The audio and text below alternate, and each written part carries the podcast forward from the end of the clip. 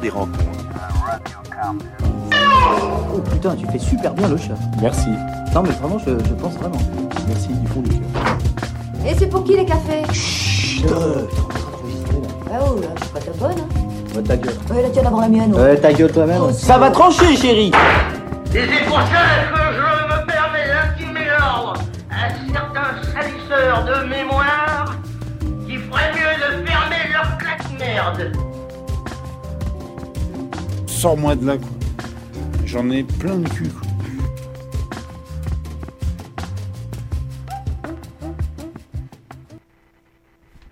Bonsoir à tous, bonsoir à toutes. Bienvenue donc dans Plan Séquence, une émission un petit peu particulière ce soir puisque eh bien l'atelière n'est pas là, on s'en est débarrassé parce qu'il faut vraiment dire la vérité, elle nous martyrise tous et toutes. Donc là, elle est enfermée dans un placard et on a pris le pouvoir. Donc c'est Jean-Pierre qui s'occupe de la technique sur la première moitié de l'émission et ensuite Charles. s'en occupera sur la deuxième. Donc autour de la table, une équipe euh, chic et choc hein, de chroniqueurs. Euh, on a Pauline, je crois, qui revient juste de euh, la cérémonie des Oscars. Ouais, c'est ça. Voilà. Et puis on aura Nathan également, c'est ça? Oui, c'est ça. Et, et Nicolas. Nicolas qui revient de. euh, bah, ça fait longtemps qu'on t'avait pas eu autour Ah de. ouais, j'ai beaucoup voyagé. Rapproche-toi du, du micro. Je suis de retour, Voilà. du coup, et que je reprenne à parler près du micro. Mais tu sais, c'est- pire que ça en fait. Solène n'est pas enfermée dans un placard, elle est dans une salle de cinéma et elle, est obligée de regarder Le Lion, le dernier film avec Danny Boone. Ah, Donc voilà, non, on a été vraiment très très dur avec elle. ah oui, là on a été particulièrement dur. Allez, on commence rapidement euh, l'émission avec les, les news. Alors il y aura plein de chroniques. hein. C'est vrai qu'on n'a pas annoncé les chroniques qui vont être euh, réalisées. Il y en aura beaucoup, beaucoup. Charles, tu vas nous parler de quoi? Tu fais un binôme, je crois, Oui, voilà, avec Pauline, Ouais, euh, on va vous parler de Lock, Lock and Key. Key. qui est une série sur euh, Netflix. C'est ça. C'est ça. Ça, Nathan, Euh, moi, je vais faire mon Pierre Belmar. Je vais vous parler de À couteau tiré, qui est sorti euh, hier au studio. c'est vrai, mais pourquoi Ouais. Pierre Belmar? Pierre Belmar, j'ai prévu une petite chronique avec une Ah, voix chevrotante, euh, Ah qui bah non, il mystère et faut du pas dire, il faut pas le dire. Le spoil. Et euh, Nicolas? Moi, ce sera Sympathie pour le diable, du coup, de Guillaume de Fontenay.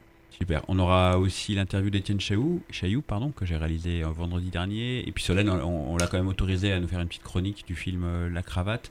Moi, je vous parlerai de Deux, qui est sorti hier. Je vous parlerai aussi d'Adam, qui est sorti la semaine dernière. Et euh, de La fille au bracelet, qui est sorti Ok. également hier. Toi, t'y vas, toi, t'es un, t'es un ouf. Bah, je euh, remplis, euh, voilà, je, je profite du fait qu'elle soit pas là pour occuper tout l'espace. Alors, les, au, au niveau des news, j'avais juste une, une news dont je voulais parler rapidement, c'est le décès de Robert Conrad, hein, Ouais, qui a marqué ma jeunesse et, et celle de nombreux, enfin, no- nombreux, no- nombreuses personnes, avec sa série euh, bah, Les Mystères de l'Ouest. Les Mystères de l'Ouest, on a eu un lapsus, et puis également la, la deuxième un peu moins connue qui s'appelle Les Têtes Brûlées. Ouais. Voilà. Et donc, la grosse actu de la semaine en cinéma, c'était Bah, c'était les résultats des Oscars. Donc, euh, les Oscars ont eu lieu euh, dans la nuit de dimanche à lundi. Donc, en fait, euh, chez nous en France, c'était autour de 1h jusqu'à 5h du matin. Donc, c'était assez long. Avant vraiment d'entrer dans les résultats, je vais peut-être dire quelques mots sur la sélection de cette année.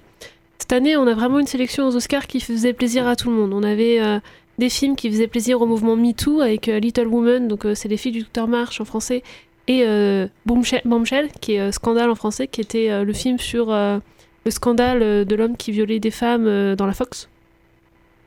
On, avait, on a eu des, des, des films qui étaient des succès populaires, donc on avait Joker, on avait Avengers Endgame, qu'ils ont nominé histoire de dire qu'il était nominé.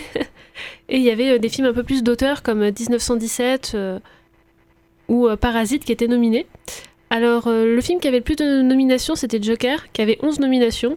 Et euh, finalement, c'est incliné devant Parasite, qui a remporté 4 Oscars, et 4 Oscars des plus prestigieux qu'il y avait, euh, avec 6 nominations.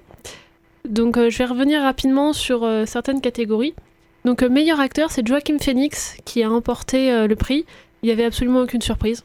Euh, C'était c'est clair. celui, celui que tout le monde donnait vainqueur, et c'est lui qui l'a obtenu. Euh, meilleur acteur secondaire, c'est pareil, c'est Brad Pitt qui l'a obtenu pour Once Upon a Time in Hollywood. Et là, encore une fois, euh, il n'y avait aucune surprise. Euh, Peut-être certains avaient vu The Irishman gagner, puisque Joe, Pes- Joe Pesci.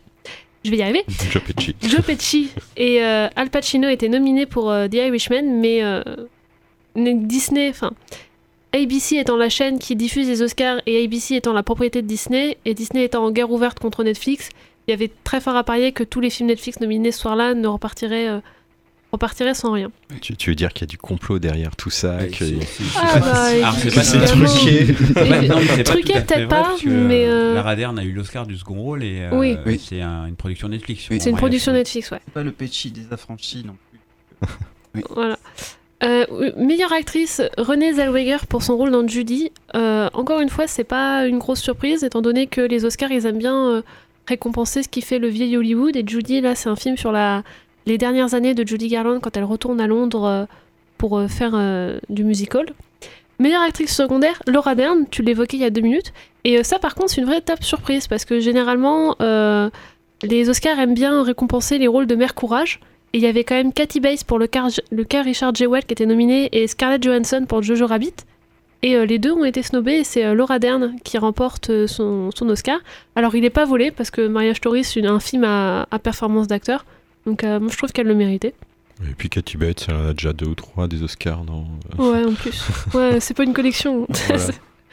Meilleur réalisateur Bong Joon-ho euh, et qui euh, personnellement m'a surprise. Tout le monde le donnait vainqueur mais euh, moi ça m'a surprise parce qu'il y avait quand même Scorsese et Tarantino nominés. Sam Mendes qui avait raflé euh, je sais pas combien de prix aussi pour 1917. Et c'est Bong Joon-ho qui l'a emporté. La meilleure musique de film c'est Joker. Bon voilà il y a rien à dire. Euh, meilleur film d'animation bah, c'est ce- pour moi ce que j'évoquais tout à l'heure avec Disney, c'est-à-dire que c'est Toy Story 4 qui l'a euh, emporté. Mais en face, il y avait Klaus qui a révolutionné au niveau de l'animation sa technique. Et il y avait euh, Dragon 3 qui, euh, je trouve, beaucoup plus joli niveau en termes de l'animation que Toy Story 4. Il y avait aussi il y J'ai avait- perdu mon corps. J'ai perdu ouais, mon il y avait corps, perdu hein, mon corps. Et, euh, mais perdu mon corps, euh, moi j'ai pas aimé. Bah, tu sors. Tu sors.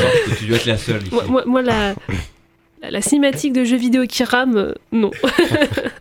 Mais, mais à chaque fois, de toute façon, tous les ans, c'est Pixar qui rafle euh, dès qu'ils sortent un film. C'est ça. Ouais. C'est vrai que c'est un petit peu agaçant. ça. Il n'y a, pas- y a pas beaucoup de suspense. C'est un peu intro de Swan.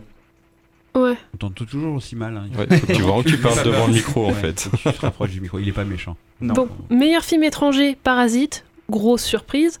On, on a une petite pensée pour Lajli qui est venu manger des petits fours et euh, boire une coupe de champagne. Euh, meilleur, meilleur scénario original, pareil, c'est Parasite qui l'a emporté.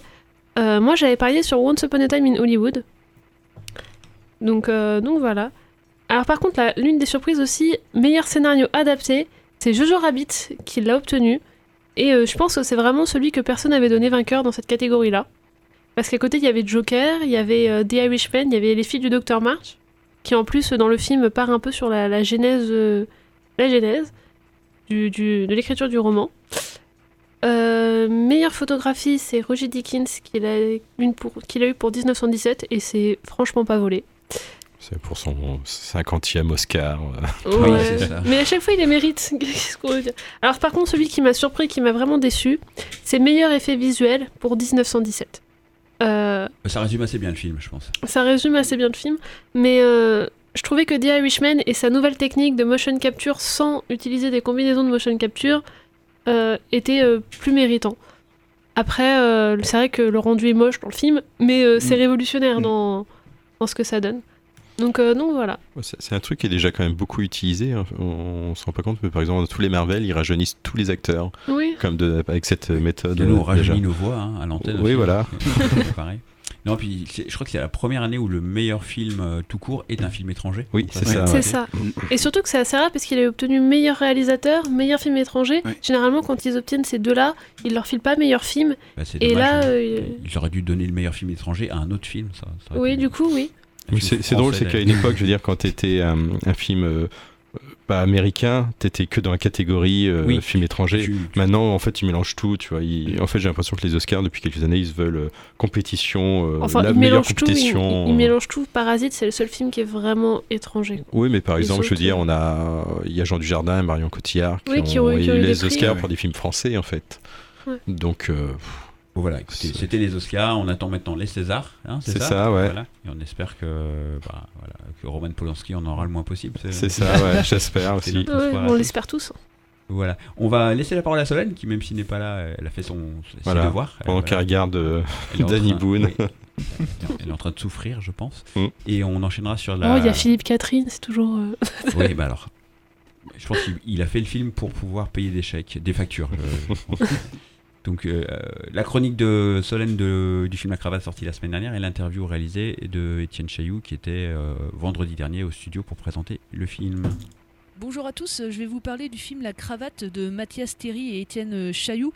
Alors euh, les deux réalisateurs euh, avaient déjà signé un film documentaire il y a quelques années qui s'appelle La sociologue et l'ourson. C'est un documentaire qui revenait sur le mariage pour tous avec un dispositif là aussi assez singulier et avec beaucoup de malice notamment. Et là, quatre ans plus tard, ils reviennent avec un documentaire politique, La Cravate. Euh, alors ça retrace l'histoire euh, et l'ascension d'un militant qui s'appelle Bastien dans une circonscription euh, des, Hauts-de-France pendant la campagne présidentielle de 2017. Et alors, ce qui m'a frappé quand j'ai vu le documentaire, c'est le dispositif. Vous verrez quand vous irez voir le, le film, c'est vraiment ça qui frappe en premier. Pour rappel, mais ils, en parlent très bien dans il en parle très bien dans l'interview, Étienne Chailloux. Les réalisateurs ont eu l'accord du Rassemblement national pour filmer euh, Bastien pendant 7 mois. De ce film, ils ont ensuite euh, demandé en fait à Bastien de revenir pour lui lire le, pour lui lire le scénario du film tourné et puis euh, de commenter un peu tout ce qu'ils avaient tourné pour en faire un, peu une pas une voix off mais un, commentaire voilà du, du film.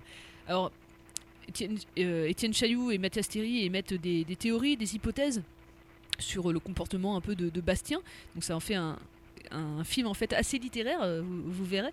Euh, mais en tout cas, ce que je trouve intéressant, euh, c'est qu'il n'y a pas de jugement en fait envers Bastien. Il n'y a pas une envie de lui dire que ses idées sont nauséabondes.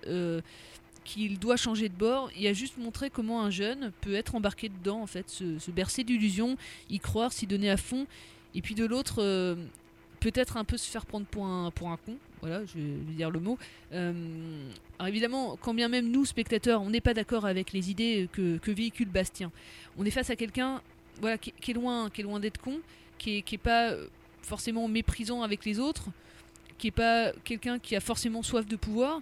Alors évidemment, hein, il y a beaucoup de nuances là-dedans. hein, il faut prendre euh, beaucoup de pincettes hein, parce qu'on sait pas. euh, voilà, on est face à, quelqu'un qui, qui peut-être euh, nous, berce aussi. Enfin, euh, faut pas être, candide non plus comme lui peut être peut- peut-être à certains égards naïf.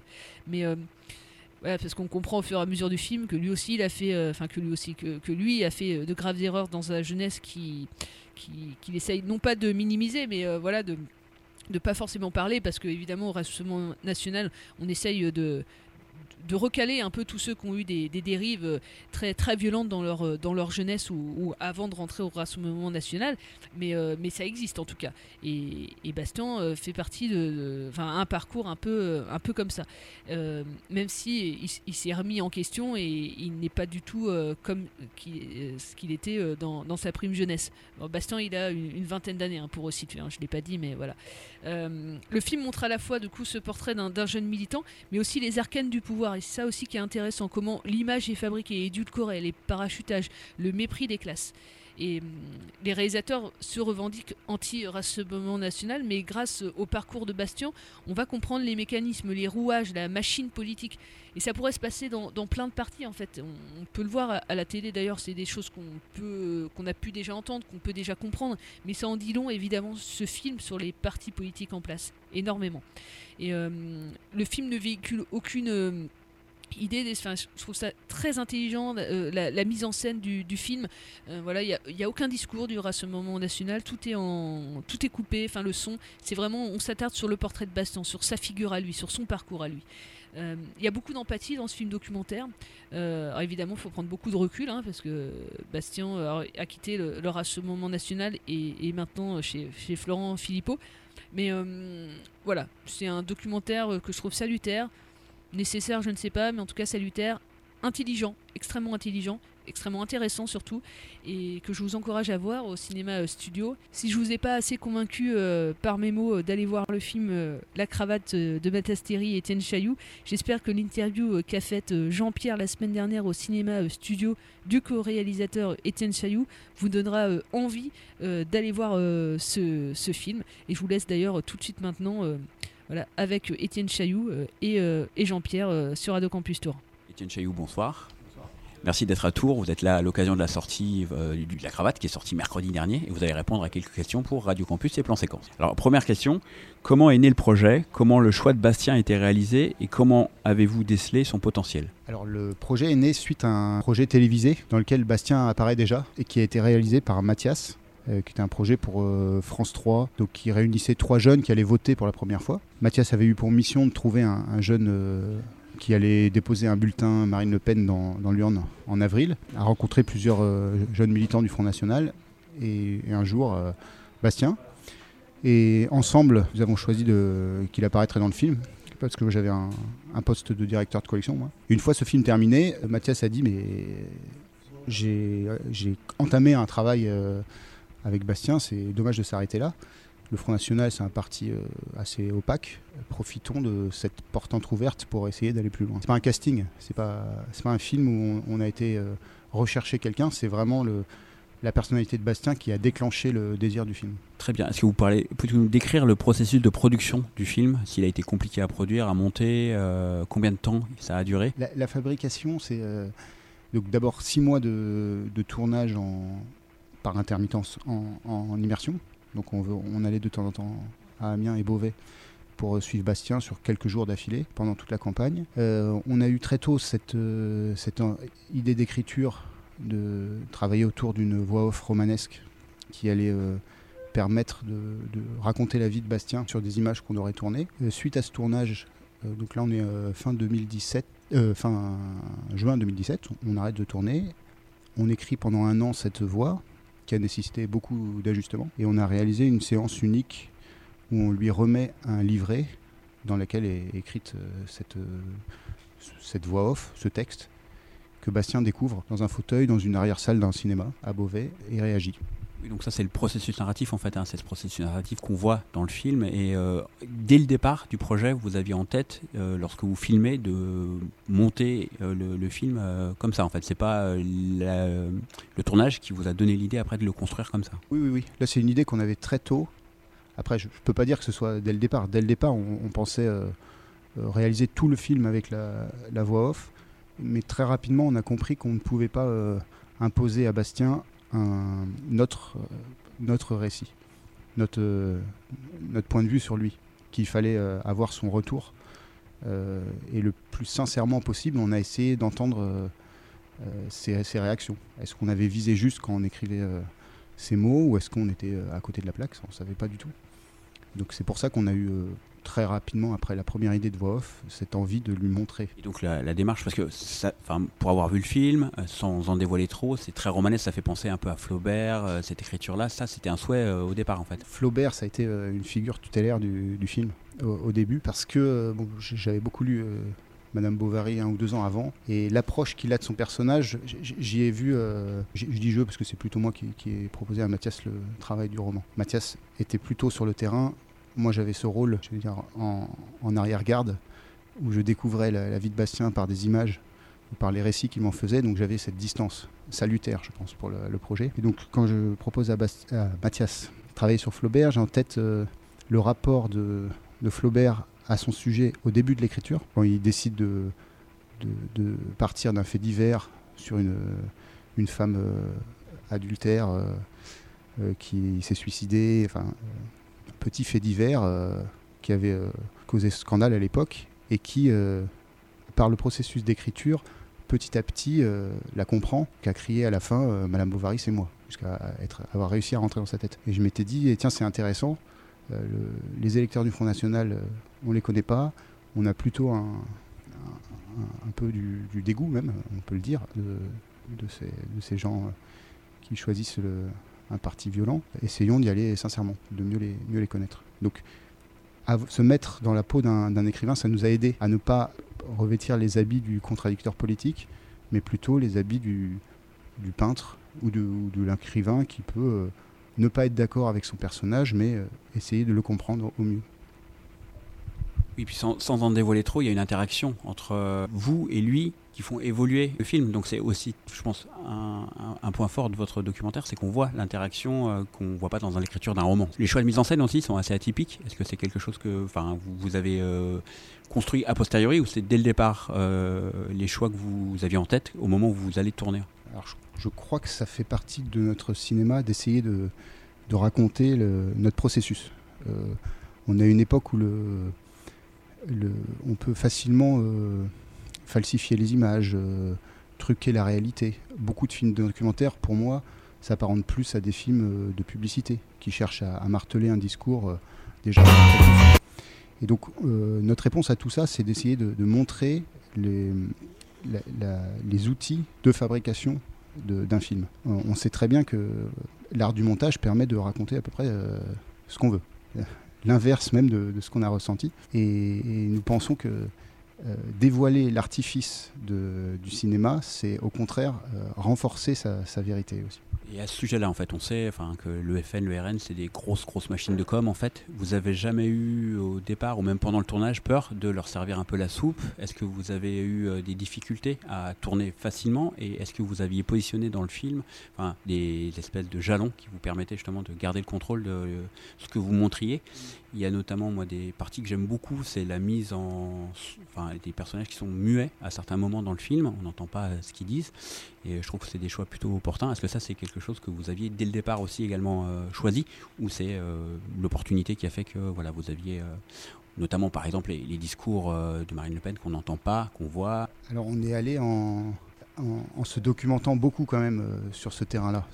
On a, très vite compris que c'était un, terrain miné, qu'il fallait faire très attention, d'une part à, comment on apparaissait, c'est-à-dire qu'il y a une, un rejet aussi du, monde médiatique euh, de la part des, électeurs du, Front National qui, le regardent de loin. Il y avait ce danger dont vous avez parlé de rendre le, discours banal euh, ou acceptable. Euh, notre réponse, c'est dans ce qu'on nomme souvent la forme du film, le dispositif, euh, donc cette voix off qui en réalité euh, va au-delà de, l'image, au-delà de, ce que le, parti veut bien donner. Donc on a clairement coupé le son direct et ajouté sur des images que nous donne le, parti une voix off qui permet d'aller plus en profondeur, d'aller euh, euh, raconter le ressenti qu'on peut avoir. Cette voix off, on l'a écrite à partir d'entretiens euh, que, que Bastien a accepté de, faire tout au long du, tournage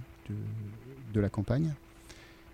Donc c'est une voix off extrêmement documentée en réalité, qui a été, qui a été longue à, écrire, à écrire parce que euh, chaque euh, mot presque a été euh, l'objet de débats entre Mathias et moi, qu'il soit le, plus précis possible. On faisait très attention à, à essayer de créer un texte qui permette de regarder les choses avec, avec distance, en essayant de sortir presque de, de l'époque contemporaine. C'est pour ça qu'on a, on a proposé une voix off presque désuète à l'imparfait pour prendre du recul sur notre époque. C'est extrêmement difficile de la regarder, notre époque. On, en- on baigne dedans. Et donc c'est grâce à ces artifices de cinéma que ça nous semble possible. Démarche de sociologue, la neutralité axiologique que, vous- que vous cherchez euh, moi, Non, pas trop. Sociologue, vraiment, je, je me méfie de ça. Je pense qu'on on aime la sociologie. On a fait le- un film qui s'appelle La sociologue et l'ourson euh, précédemment. Mais euh, on se défend totalement d'avoir voulu faire les sociologues sur ce film. Bastien est un cas particulier du Front National, très particulier. Euh, quand on le connaît, il ne ressemble pas euh, sociologiquement à ses voisins au, sein du Front National. Du coup, c'est vraiment une démarche de cinéaste ou d'écrivain qu'on a voulu adopter.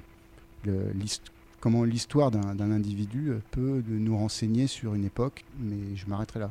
Jamais, enfin, il ne faut pas tirer de conclusion euh, parce que Bastien euh, a vécu tel, euh, tel épisode dans sa vie, tout, le, tout le Front National l'aurait vécu, pas du tout. hein. Attention. En parlant du Front National, comment il a reçu votre film? Est-ce que vous avez eu des retours sur euh, bah, ce qu'ils en ont pensé ou sont- On n'a pas encore de retour du Front National. Voilà, on a le, le retour de Bastien. On lui a montré plusieurs fois le film avant de le rendre public. Et désormais, il l'accompagne aussi.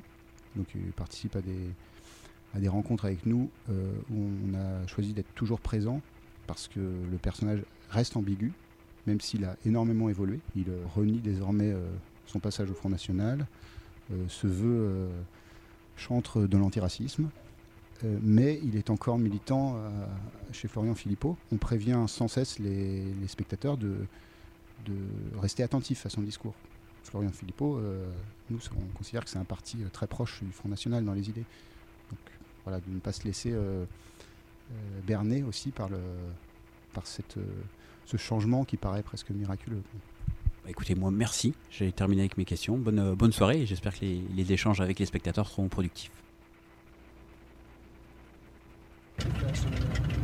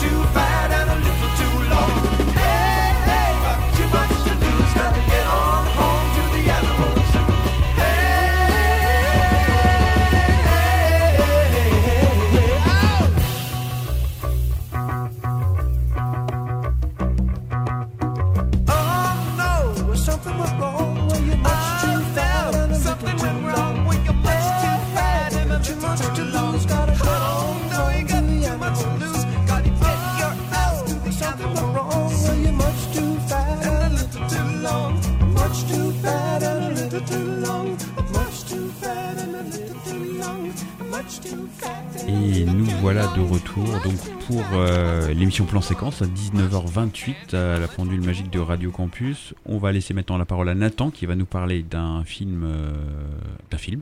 D'un film policier. Parfait. Euh, à couteau tiré. D'où est extrait, le, enfin le morceau là qu'on a entendu est extrait de la BO du film c'était Les Spirits. Voilà. Tout à fait, tout à fait. Grosse BO d'ailleurs euh, d'à couteau tiré, c'est le cousin, pour la petite anecdote, qui a le cousin de Ryan Johnson qui a fait la BO. D'accord, mais il a bon goût. Très bon. Alors, euh, du coup, qui a tué Christopher Plummer? Qui a tué Harlan Flamboy Célèbre auteur de polar retrouvé gisant sans vie dans sa somptueuse propriété le soir de ses 85 ans. Le détective, Benoît Blank, est engagé par un commanditaire anonyme afin d'élucider l'affaire. Ryan Johnson, tristement célèbre pour l'épisode 8 de Star Wars et reconnu par le milieu depuis l'efficace et voyageur Looper, revient ici au genre policier auquel il s'était initié avec le film Brick, déjà avec Joseph Gordon-Levitt, lycéen à boucles au vent tentant de retrouver son amoureuse secrète disparue. Alors il y a un casting assez incroyable dans le film. On retrouve Daniel Craig, Anna de Armas, les protagonistes du prochain James Bond, Chris Evans, Jamie Lee Curtis, Michael Shannon, Tony Collette, Christopher Plummer et le Lucky Stanfield, peut-être le personnage le moins lunaire qu'il ait pu interpréter dans sa filmographie, puisqu'il joue un détective, un lieutenant, le lieutenant Elliot, qui accompagne Daniel Craig. On se croirait dans un Cluedo d'ailleurs, rétorque-t-il à Benoît Blanc, et c'est bien vrai. Proche d'une intrigue d'Agatha Christie, plus élégant que Le crime de l'Orient Express, film aussi avec un casting euh, 8 étoiles euh, tiré du livre d'Agatha Christie. À couteau tiré sent bon les fauteuils en cuir, les livres poussiéreux et les petits complots de couloir. Les protagonistes sont, tous caricaturaux. On retrouve le douchebag propre sur lui, le vieux beau, la névropathe, une infirmière latina, le boiteux, la grand-mère empaillée, les trolls fascistes et les gauchistes planqués. Je cite. Une grande famille, une grande famille haute en couleur donc qui se dispute l'héritage du défunt Arlon Fromby. Autant de suspects interrogés pour Daniel Craig, détective à l'accent du Kentucky, cassant encore une fois son image de blond secret pour lancer les yeux perçants et tenter de débroussailler cette jungle fourmillant d'indices. Qui croire? À qui profite le crime? Dans un rythme soutenu où les 2h10 filent à toute vitesse, le spectateur est balancé entre les passages secrets, les décors qui tournent et les révélations tonitruantes où les points de vue multiples, à coups de flashbacks non dits et suppositions, se superposent. L'espace de jeu d'à couteau tiré est un musée de curiosité où tout devient une preuve précieuse. Ça cause à foison. On est sur un plateau de jeu de go encerclé par les pions d'une mécanique bien huilée qui va le dingue à la seconde d'après par un nouveau chamboulement. Le cerveau chauffe, on croit s'y perdre dans ce sac de nœuds et pourtant, le fil d'Ariane tendu par Ryan Johnson se déroule progressivement et avec lui tout son flot d'indices. Face à tous ces stimuli, les preuves que l'on avance, le spectateur redevient une oreille, un œil actif, sensible, et donc du coup, lui-même un détective privé. Ce qui est intéressant avec, c'est qu'on sait qui dit la vérité dès le départ en fait. On a le point de vue de Martha, qui est jouée par euh, Anna de Armas, dont j'ai dont j'ai parlé au début. Et pourtant, même si on sait qui dit la vérité, ce n'est pas la passion, les lèvres pulpeuses de Martha Cabrera qui peuvent justifier toutes les suppositions en fait que se fait Daniel Craig. C'est bien la logique, l'observation patiente et la construction d'un discours bien rodé qui pourront faire surgir la vérité. Qui a tué euh, Christopher Plummer? Qui a tué le célèbre auteur de romans? Alors à la croisée de la famille Tenenbaum, de Jackie Brown et d'un rock'n'rolla, notre plaisir se joue sur des petits détails, des phrases qui font mouche, des yeux qui se plissent, brillent d'effroi ou se gonflent de stupeur. Une mise en scène efficace où le contact, la parole et l'observation fine font mouche à l'époque des fake news et du repli sur soi. Chacun guette le faux pas de l'autre, la famille trop suspecte, suspecte en retour une infirmière trop jolie et bienveillante. Les pions s'avancent et se retirent, oublions le confort et bousculons tout notre jugement. Comment va se terminer le film? Qui va hériter du pognon? Qui est le coupable? Ryan Johnson se joue de nous, nous sert des indices sur un plateau avant de les écraser et les remplacer par des flip-flops narratifs. Alors on pense forcément à l'épisode de Breaking Bad. Ryan Johnson, il avait scénarisé et euh, réalisé euh, l'épisode où il y a la petite mouche qui fait bzzz Ah, comme me ça. pas de ça. Et Brian Ah, Cranston, c'est il est enfermé dans le labo. meilleurs épisodes de Breaking Ouais. Bad. Ah ouais Je Donc il a eu le scénario. Sur une mouche dans un laboratoire. Ah oui, oh punaise, j'ai. Ça fait un moment, ouais. C'est la drogue. Mais je sais, ouais, c'est ça, ouais. J'aurais dû arrêter. en même temps que la série. Et en fait, ici, ce que je trouve intéressant, c'est que cette, euh, cette petite mouche, en fait, il la remplace par la vérité tout le long du film. On se demande, mais la vérité, comment elle va surgir? Qu'est-ce qu'on va en faire? Et il y a cette phrase très juste, justement, de Daniel Craig une fois qu'on a trouvé la vérité, qu'est-ce qu'on en fait? Et qui c'est qui l'a réalisé déjà le- C'est Ryan Johnson. Ah oui, d'accord. Ouais, c'est Ryan Johnson. Mais qui avait fait Looper, en fait. hein. Ah oui. Qui avait fait Looper aussi, ouais. Un grand, grand film Looper. Looper, ouais. Et pourquoi tu nous en parles maintenant Parce que le film est sorti il y a deux, Le film est- deux mois. Le ça film est sorti, ouais, il y a plus de deux mois, en fait, en France, et les studios, ils refont une sortie euh, cette semaine. Voilà, c'est pour ça Ouais. en fait. Donc ça m'a- vachement surpris d'ailleurs de voir le- ce type de film au studio, mais c'est super. Enfin, voilà, ça Ouais. va peut-être amener un autre public à- au studio. Merci pour ta chronique. Mais plaisir, merci On à vous. enchaîne avec notre ami Nicolas. Euh, moi, je vais parler de Sympathie pour le diable de Guillaume de. C'est son premier long métrage avec euh, d'acteurs plutôt sympa. On a Nils Schneider qu'on avait pu voir euh, dans Les Amours imaginaires. C'était celui dont tout le monde était amoureux dans le film. Vous l'avez aussi dans Sibyl, dans Ad Vitam et euh, bientôt, ou alors ça vient de sortir, Revenir. Et aussi dans ce film, euh, Vincent Rottier, c'était le bad boy de Dipan. Et il y a aussi Ella Runf, comme ça, donc qui qu'on a pu voir dans, dans Grave. C'était la sœur du héroïne dans ce film-là. J'ai adoré d'ailleurs. Et euh, donc voilà. Donc, Un film végétarien, je crois, c'est ça film hein végétarien Ouais, complètement, complètement. ouais, carrément militant. Euh, donc ça se passe à Sarajevo hein, en novembre 92, sept mois après le, le début du siège. Alors pour l'histoire, donc le siège, le siège de Sarajevo, ça a duré 4 ans, c'est jamais vu de- durant notre ère. Ça a opposé les forces de la Bosnie-Herzégovine qui avaient déclaré leur indépendance de, qui avaient euh, déclaré leur indépendance de la Yougoslavie. Et, euh, et les Mais parle dans ton micro, on t'entend pas. t'entends pas Euh, Et les paramilitaires serbes qui avaient, euh, qui voulaient rester attachés à la Yougoslavie. Donc c'est un biopic, le biopic de Paul Marchand, le reporter de guerre, donc, qui, euh, qui est un personnage flamboyant, provocateur. À l'époque, donc, qui sillonnait la ville de Sarajevo assiégée à bord d'une Ford Sierra, sur le toit de laquelle il y avait inscrit euh, Don't waste your bullets, I am euh, immortal. Donc euh, ne gaspillez pas vos, vos balles, je suis immortel. Il a révélé l'horreur d'un conflit fratricide, donc dans, sous le regard impassible de la communauté internationale. Il se mêlera aux civils, il les, aidera parfois. Entre son objectivité journalistique et le sentiment d'impuissance et un certain sens du devoir face à l'honneur, donc il devra prendre parti et non, non sans heurts. Donc euh, en, allant, voir ce film, je je m'attendais pas, euh, pas à voir un aussi bon film. En fait, je pensais que vu que c'était le premier film d'un réalisateur, je, pensais que ça allait être un film toujours caméra au point. Euh, et c'est plutôt bien fait en fait. C'était très bien monté, bien filmé. Et il n'y a pas d'effet inutile, c'est- très réaliste. Et ça a donc une, énorme valeur historique. Ce que j'ai beaucoup aimé dans ce film, c'est qu'il y avait une tension permanente. C'est euh, ce qui est, très bien rendu. Alors on est dans une ville assiégée dans laquelle il y a toujours des, enfin il y a des snipers euh, partout. Et n'importe quel personnage peut se, peut tomber n'importe quand prendre une balle n'importe quand. Et euh, donc il y a une tension plutôt bien rendue. Donc les acteurs sont très bons. En tête de, en tête du coup il y a Neil Schneider, donc celui qui joue Paul Marchand. Euh, c'est une très belle performance. On se demande combien de cigares il a pu fumer dans le film. Euh, il est tout le temps avec un cigare au bec, dans- tout en action toujours. Et c'est euh, donc c'est assez foutu. On se demande si c'est un cigare électronique. C'est un personnage attachant, crédible, drôle, plein d'énergie. Il est assez fougueux, humaniste, toujours en colère et parfois incontrôlable. Et c'est là que du coup le personnage devient encore plus intéressant. Bien sûr, dans ce que ça dénonce, il y a le silence autour du conflit, l'intervention tardive de l'ONU, l'incompétence des casques bleus hein, qui, arrivent, euh, qui arrivent tardivement aussi, connaissent peu le terrain. On voit que donc des gens comme, euh, le, journaliste en question savent euh, mieux s'y prendre pour parler aux gens et pour, passer les, barricades. On voit que qu'ils sont là juste pour compter les morts et les tirs d'obus. Qu'ils brûlent du carburant quand ils en ont trop, alors que juste à côté, donc, ce carburant pourrait servir aux civils. Euh, ils font des annonces officielles euh, où ils se trompent, par exemple, alors que Paul Marchand, lui, euh, allait compter les morts dans, les, dans les morgues pour vraiment avoir les bons chiffres. Donc voilà, beaucoup de, de journalistes aussi sont. On montre aussi que certains journalistes se mettent trop en avant, comparé donc à Paul Marchand.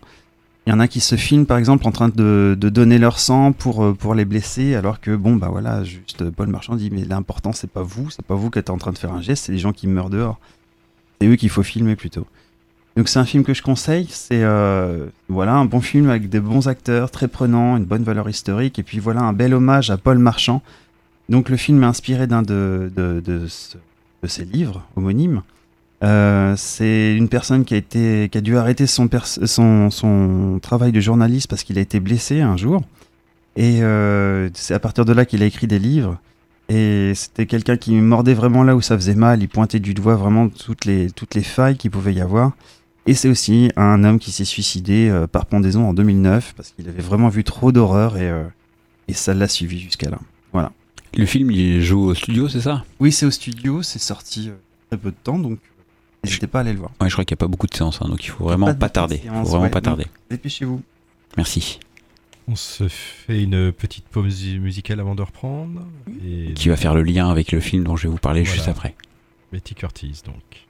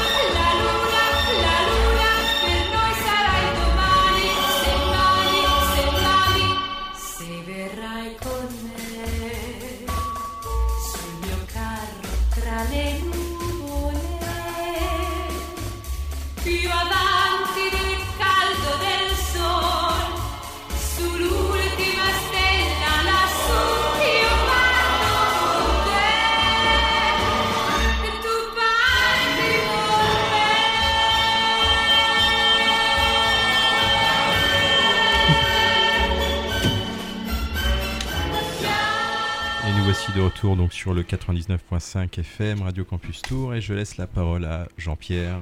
Il faut, faut quand même qu'on informe nos auditeurs. Ouais, on a switché. on a switché en live pendant, euh, pendant l'émission. Et une chose euh, qu'on se serait jamais autorisé avec la patronne, c'est qu'elle nous l'interdit complètement. c'est ça, voilà. Et oui, on est. dur.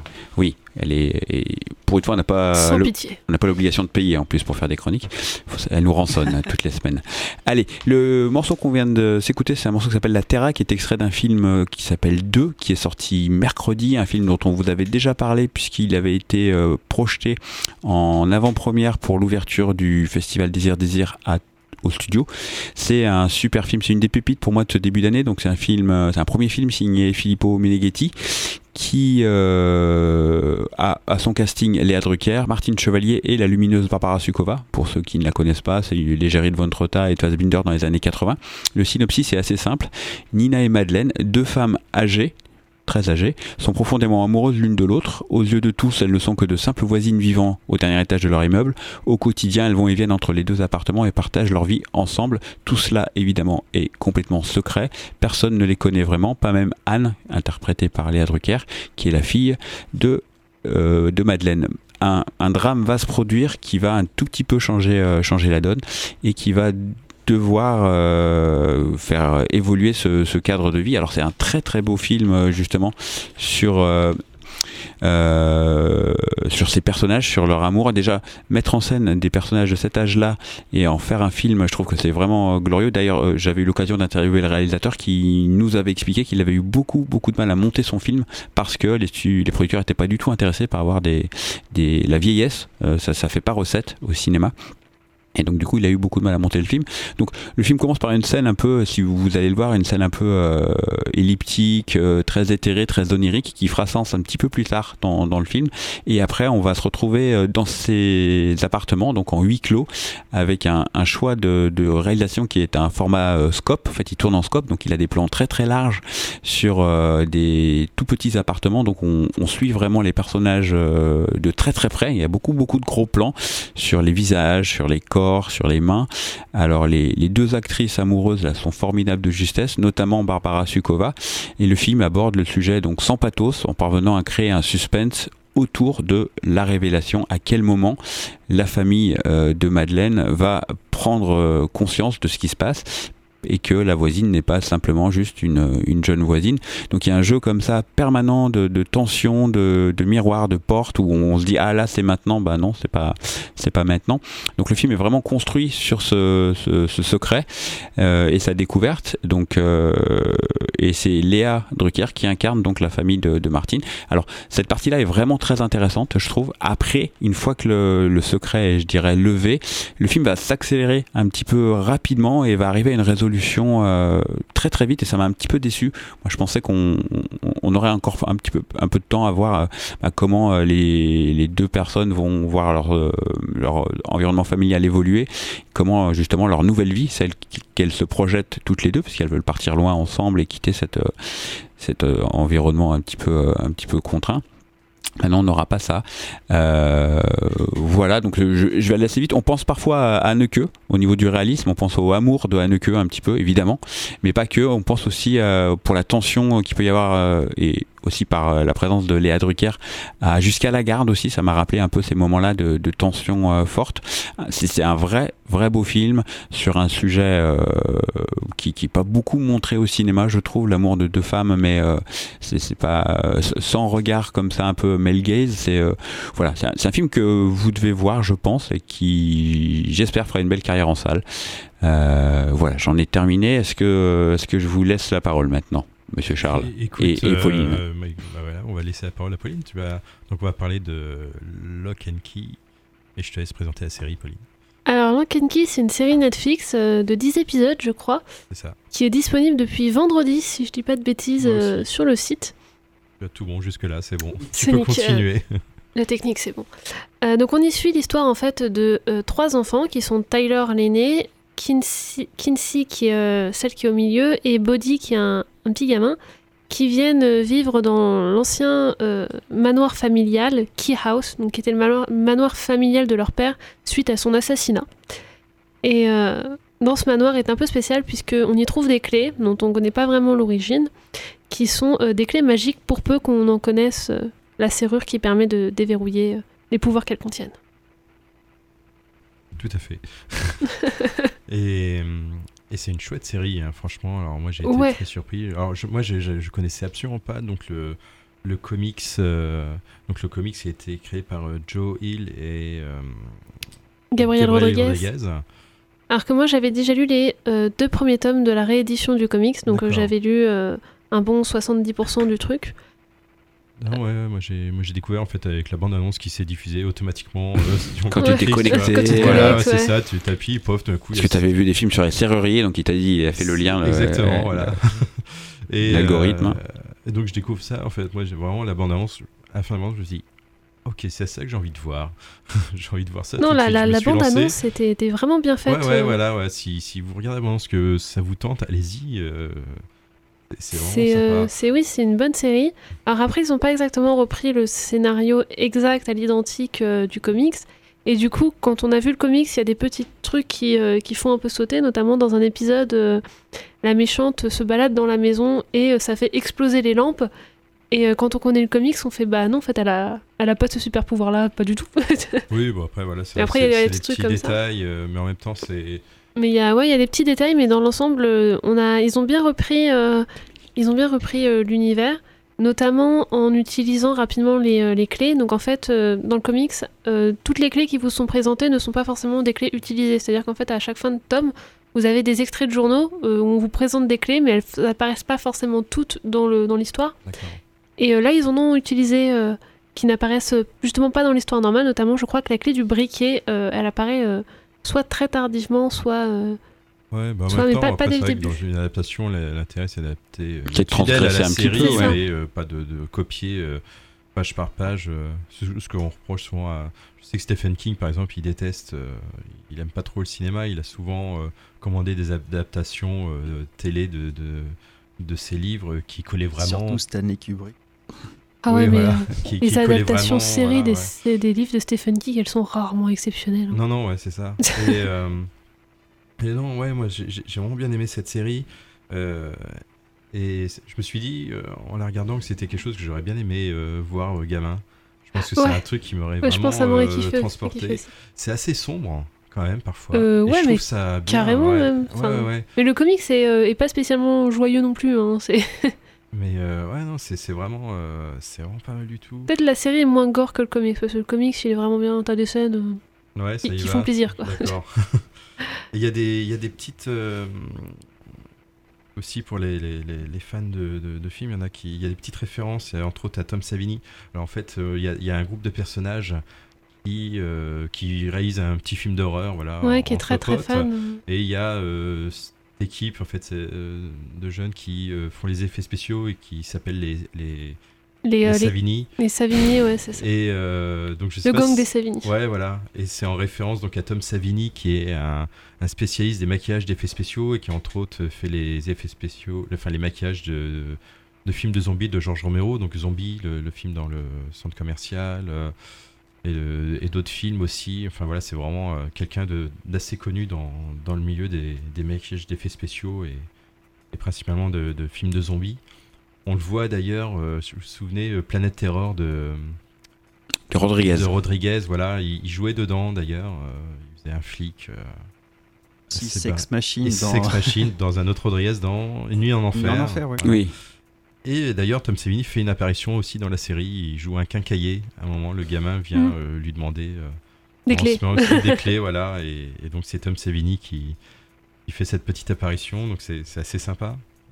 Euh, les auteurs de, le- de, de- de la série, ils ont. Ils ont travaillé sur de, ils sont scénaristes à, à la base certains et ils ont Ouais. travaillé entre autres sur des séries comme Lost et pas mal de, séries quand même assez connues.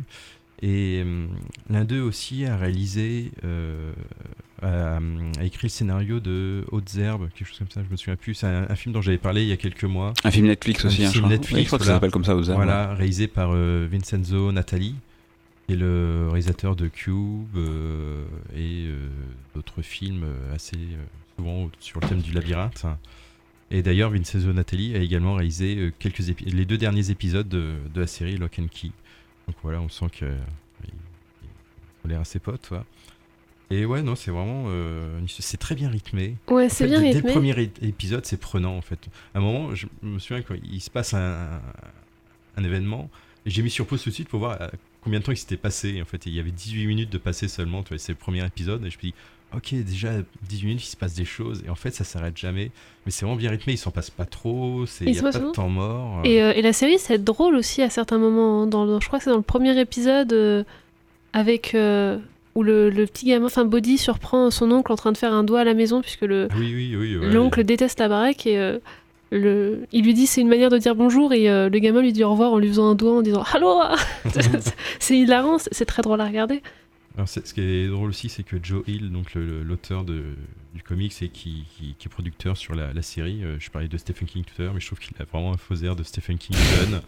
Un peu, Et ouais. d'ailleurs, parce qu'à un moment, Joe Hill fait une, pareil, un, un rôle de figurant euh, dans, dans un épisode. Et sur le coup, je me suis dit, oh, mais il y a Stephen King qui apparaît dedans. Et je me dis, non, il, il est vachement plus vieux que ça maintenant, Stephen King. Ça peut pas être lui. Et. euh, donc ouais non vraiment une euh, moi j'ai trouvé que c'était vraiment une, une bonne euh, surprise cette euh, Ouais, une bonne surprise et même une bonne adaptation parce qu'on en discutait hors antenne. Mais toutes les choses qui n'étaient pas adaptables dans le comics, ils ont trouvé des manières intelligentes de le faire, notamment rapidement avec la clé de l'esprit. Donc en fait, la clé de l'esprit, c'est une clé qui s'insère dans votre nuque et qui permet d'ouvrir votre tête. Et donc on peut voir tout ce qu'on a dans la tête, on peut enlever des trucs, remettre des trucs, bref. Mais du coup, dans le comics, ça ouvre vraiment la tête des gens en deux, ce qui euh, est euh, très très compliqué à faire. euh, pour Netflix ou en matière de série. Et là, ils ont trouvé une manière intelligente de le faire en l'adaptant à chaque personnage.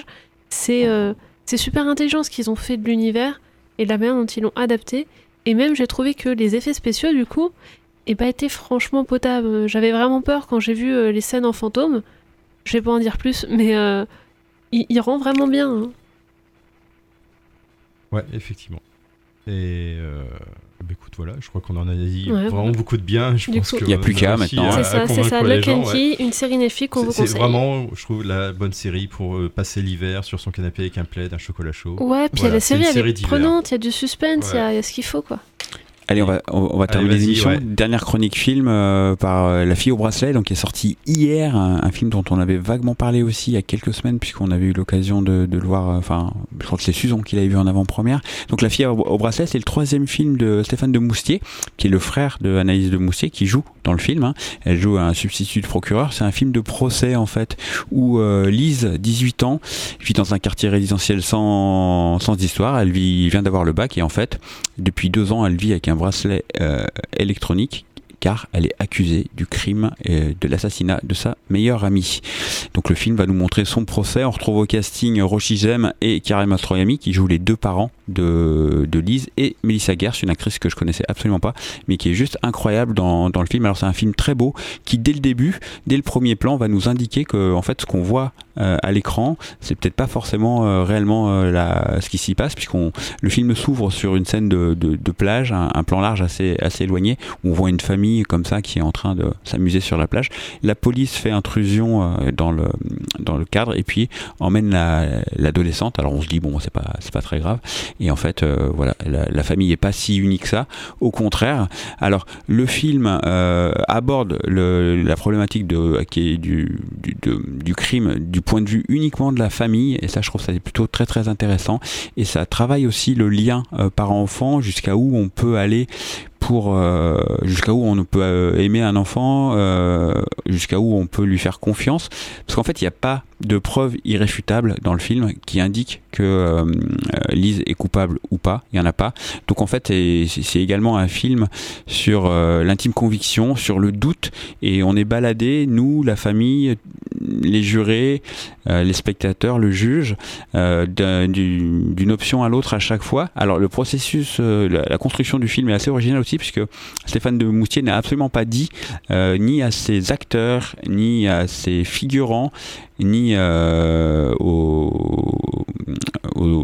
à l'actrice principale si euh, elle était coupable ou pas. Il lui a simplement indiqué de choisir en fait euh, un des deux postulats et d'interpréter le, d'interpréter le personnage comme elle euh, comme elle le souhaitait à partir du moment où elle avait, pris, euh, elle avait fait son choix. Donc c'est plutôt euh, plutôt bien bien vu.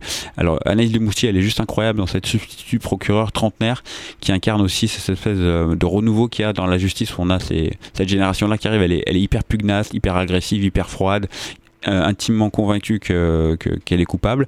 On a le, le- le personnage du, du juge qui est en fait interprété par un avocat professionnel, donc son, euh, son métier.